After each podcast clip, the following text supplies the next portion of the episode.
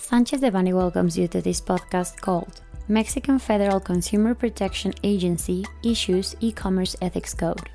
We remind you that this material is only informative and cannot be considered legal advice. For more information, please contact our lawyers directly. On February 26, 2021, the Mexican Federal Consumer Protection Agency, Profeco, published in the official Gazette of the Federation the e commerce Code of Ethics.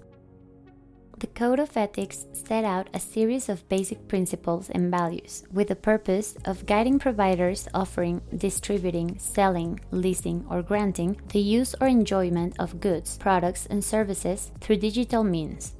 It strengthens the right to information and transparency and creates new and better systems with proper mechanisms that provide consumers with access to goods and services in better market conditions.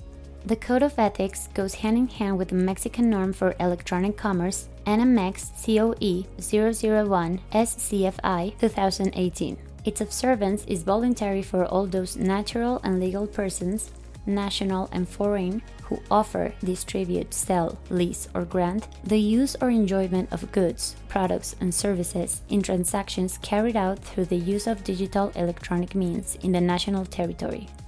The Code of Ethics includes provisions on object, scope of application, digital channels, availability, and collaboration with authorities, digital advertising, identity, payment and shipping mechanisms, as well as the terms and conditions of virtual marketplaces and e commerce platforms, data privacy, self regulation, and conflict resolution.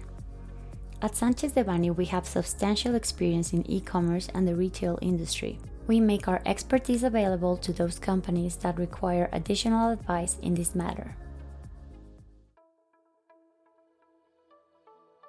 This content was prepared by Diego Gomez Haro and Alonso Sandoval, members of the Retail and E-commerce Industry Group. For any questions or comments on this material, please contact us directly or visit our website, sanchezdevanny.com.